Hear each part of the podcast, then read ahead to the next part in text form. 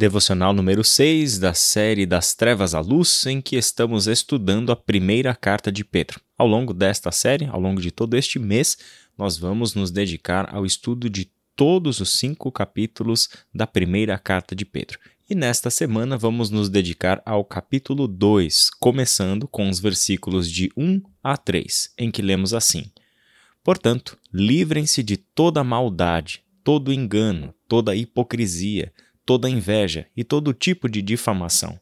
Como bebês recém-nascidos, desejem intensamente o puro leite espiritual, para que por meio dele cresçam e experimentem plenamente a salvação agora que provaram da bondade do Senhor. Mais uma vez, temos um texto começando com portanto. Isso significa que ele faz uma aplicação do que foi dito antes, isto é, no capítulo 1, em que ele falou sobre a nova vida que temos em Cristo Jesus. Uma vez que fomos purificados dos nossos pecados por meio do sacrifício de Jesus Cristo, devemos viver em amor de uns para com os outros, de forma sincera, de todo o nosso coração. Isso porque nós nascemos de novo e esta nova vida é algo que somente Deus poderia ter nos dado. Não estamos falando de uma mudança de costumes, não estamos falando de uma mudança de comportamento, nós estamos falando de uma mudança de vida em todas as suas dimensões, em todos os seus aspectos. E que sim, resulta em uma mudança comportamental, maneira de pensar, afetos e assim por diante. Só que tudo isso é fruto do trabalho de Deus em nós e do nosso empenho em buscar desenvolver a salvação que ele concedeu para a gente por meio do sacrifício de Jesus. E aqui no capítulo 2 ele vem falando sobre quais são os principais aspectos, não todos, apenas alguns, leia isso como um exemplo, de aspectos de uma vida fora da vontade de Deus. Estes são os antigos padrões pelos quais a gente vivia, que ele mencionou lá no versículo 14 do capítulo 1. O antigo modo de viver enquanto satisfazíamos os nossos próprios desejos e vivíamos na ignorância. Pessoas nessas condições, que era o caso de todos nós antes de sermos salvos em Cristo, eram aqueles que estavam vivendo em maldade, engano, hipocrisia, inveja e todo tipo de difamação. Todas estas coisas devem ser completamente descartadas, jogadas fora. Isso é parte do conjunto de valores que compõem uma vida egocêntrica, centrada em si mesmo. Quando nós falamos sobre o pecado, sobre a maldade, nós estamos falando em coisas que precisam ser extintas da nossa vida, completamente tiradas. Não deve permanecer nem sequer resquícios de maldade, de corrupção, de engano, de inveja, de difamação ou qualquer outra coisa que nós consigamos alistar como obras da carne, obras de uma vida centrada em si mesma. Ao contrário, Pedro nos chama a atenção para que, como os bebês dependem completamente do leite materno para se sustentarem, nós, que nascemos para Deus, nascemos para uma nova vida, devemos desejar com todo o nosso coração, com toda a nossa força, o puro leite espiritual. Porque é por meio dele que nós seremos nutridos para crescermos apropriadamente ele fala da função do leite espiritual para o nosso crescimento, para que com isso sejamos capazes de experimentar plenamente a salvação.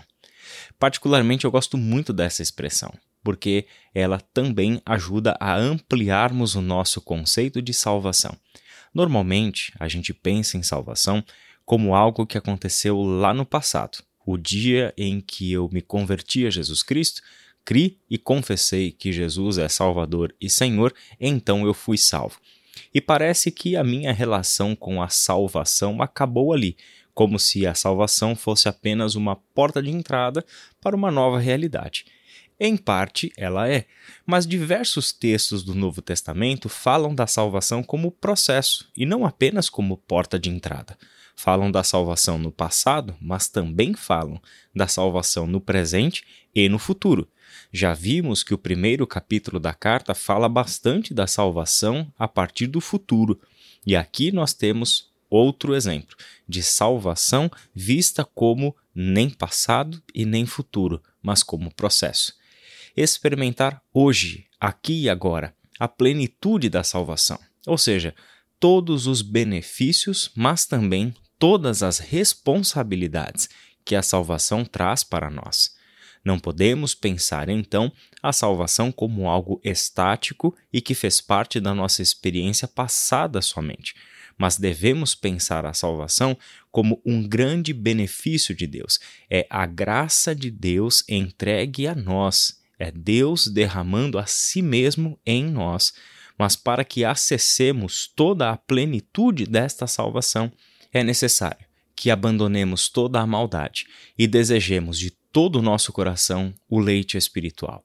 Desejemos de todo o nosso coração conhecer a plenitude da vontade de Deus revelada nas Escrituras. Tenhamos acesso àquilo que nos nutre, que é justamente a palavra de Deus. Ela é que nos sustenta, ela é que nos vai levar ao crescimento perfeito, maduro, apropriado àqueles que são filhos de Deus, que nasceram de novo. Por isso, meu irmão e minha irmã, leve isto em consideração para o seu dia que haja na nossa vida uma luta incessante para extinguir a maldade do nosso coração, tirar de nós completamente tudo aquilo que pertence a outros valores e outra vida que não é aquela que Deus deu para nós por meio do sacrifício do seu filho. Também leve em consideração que deve partir de nós este desejo interior de sermos nutridos, devidamente alimentados pela palavra que verdadeiramente sustenta, palavra que vai nos preparar para a vida na eternidade, onde nós, aqui e agora, já podemos começar a desfrutar das maravilhas da plenitude da salvação. Vamos orar? Pai querido, muito obrigado pela tua palavra, pelo teu ensino, pela maneira maravilhosa com que o Senhor conduz o seu povo, dando a nós a nutrição necessária para que cresçamos e atinjamos a maturidade segundo a medida de Cristo. Nós, Pai, temos provado da tua bondade e queremos provar da plenitude da tua bondade. Queremos provar de tudo aquilo que o Senhor tem reservado para aqueles que têm diariamente buscado o Senhor. Que a nossa alegria seja constante. Não é à toa que a tua palavra nos ensina que a alegria é fruto do Espírito.